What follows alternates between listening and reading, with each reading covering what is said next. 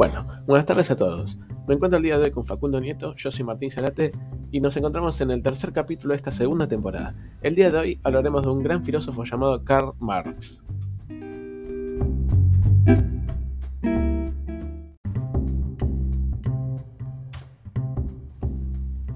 Karl Marx fue un teórico político, filosófico y activista revolucionario más importante de la última década, cuyas ideologías para cambiar el orden social y la crítica al capitalismo fueron el estandarte de lucha de las clases trabajadoras de todo el mundo.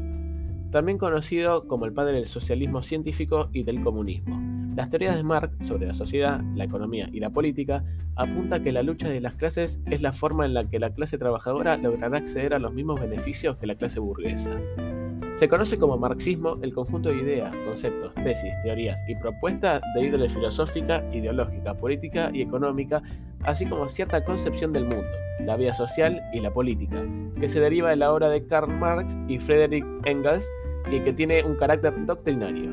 Así pues, el marxismo es una corriente de pensamiento, un modelo teórico explicativo de la realidad humana que ha servido como base ideológica de lo que se conoce como materialismo histórico y dialéctico, del comunismo y de los diferentes tipos de socialismo.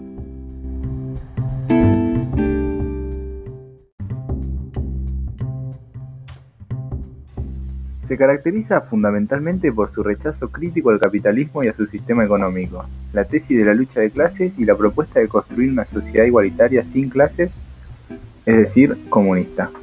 El objetivo del marxismo es que sean las propias trabajadores quienes a través del Estado manejen los medios de producción, lo cual posibilitará una sociedad sin clases, lo cual evitaría que una minoría acumule los medios de producción para explotar a la mayoría.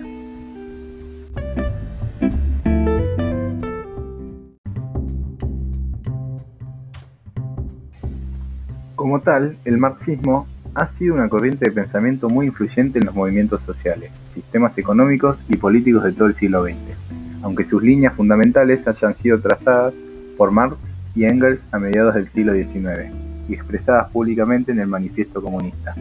También se consideran marxistas los movimientos políticos fundados a partir de una interpretación más o menos estricta del marxismo.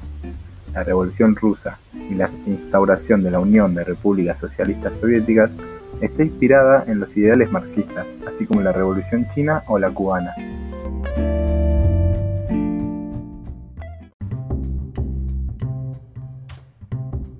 Bueno, y con esto despedimos el podcast de hoy. Yo soy Martín Zárate, me encuentro con Frank Nieto y les mandamos un cordial saludo. Nos vemos.